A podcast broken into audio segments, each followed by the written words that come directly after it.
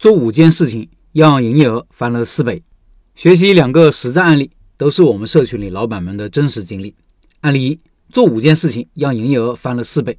这位老板说，这几天在指导一位阿姨开卤味店，营业额从开始每天两百到三百，到现在每天八百到一千一左右。我做了以下几个事情：第一，砍掉几个制作过程复杂、成本高的产品，调整口味，优化制作工艺，节约成本，同时加入高利润产品。第二，做了个满二十三送爽口萝卜一份的海报。第三，做了个不卖隔夜菜，六点后开始打折，活动最高打六折的横幅，六点开始打九折，每过一个小时打一折。第四，做了个成为微信好友，星期二会员日打八折的提示牌。第五，铺上红地毯，摆上花篮。这位阿姨五十多岁，还在创业路上奔波，而且思想开放，在指导期间自己也受益良多。同样的条件，同样的设备，为什么一些人把它变成天堂，而另外一些人却经营成地狱？关键在于你是选择共同幸福，还是独霸利益？懂得关心别人、与别人合作的人，终究会有人来报答你的。人生是由人的心态所决定的，可为地狱，可为天堂。我的点评是：同一个店、同一个项目，不同的人做出来的结果可能完全不一样，甚至一个天上一个地下。所以，人。才是做成事情成败的核心。做老板的一定要不断的学习和成长。案例二：流量没有，空军来凑。这位老板的店铺是在县城核心商圈的三流位置，位置不怎么好，人流少，曝光率低，租金也便宜，一年就八千块钱。店铺面积只有十二平米，产品就是棒棒鸡，主要有红油和葱油两种味道，主打的是红油棒棒鸡，葱油口味用来满足不吃辣的顾客。因为店铺位置不好。开业活动，老板准备这么搞，有两个阶段。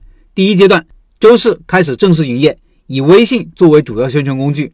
具体方案呢是开业期间全场五八折，目的是在小城的微信朋友圈起到一定的轰炸效果，让更多的人体验到我们的棒棒鸡。同时再赠送代金券一张，待活动结束后十五天以内可以使用。一来产生复购，维持热度；二来在活动价格和会员价格之间。起到一个承上启下的作用，顾客的心理不会过于失衡。第二阶段以抖音推广结合团购的方式来做，团购的价格基本上与会员价格一样，然后设置一款九元九的引流产品，佣金设置的高一些，让更多的团购达人一起推广。做生意要天时地利人和，棒棒鸡属于凉菜，这个季节属于淡季，不符合天时。店铺的位置呢，曝光率很低，不符合地利，所以只能采用空降兵的营销策略。让这个冬天不那么冷，让旺季来临之前有所积累，这就是小店的概况。面对这种情况，我想起一句话：营销的目的是什么？营销的目的是为了将来不营销。还想起《孙子兵法》里说的“先胜而后战，一战而定”。下面是我的点评：我觉得老板的店很不错，成功概率超过百分之八十。第一，产品少，一看就是一家卖棒棒鸡的店，个性鲜明，容易让人记住。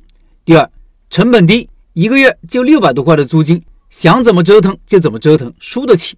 第三，老板很有宣传意识，开业活动的设计原则就是大力度加宣传效应，就应该这么搞。第四，老板明白自己的优劣势，这一点很重要。天时地利都没有，只能靠自己努力宣传。如果产品没问题，是很容易做起来的，而且盈利能力会很高。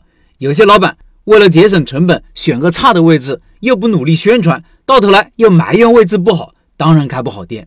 对于位置差的店铺，就一句话：流量没有，空军来凑。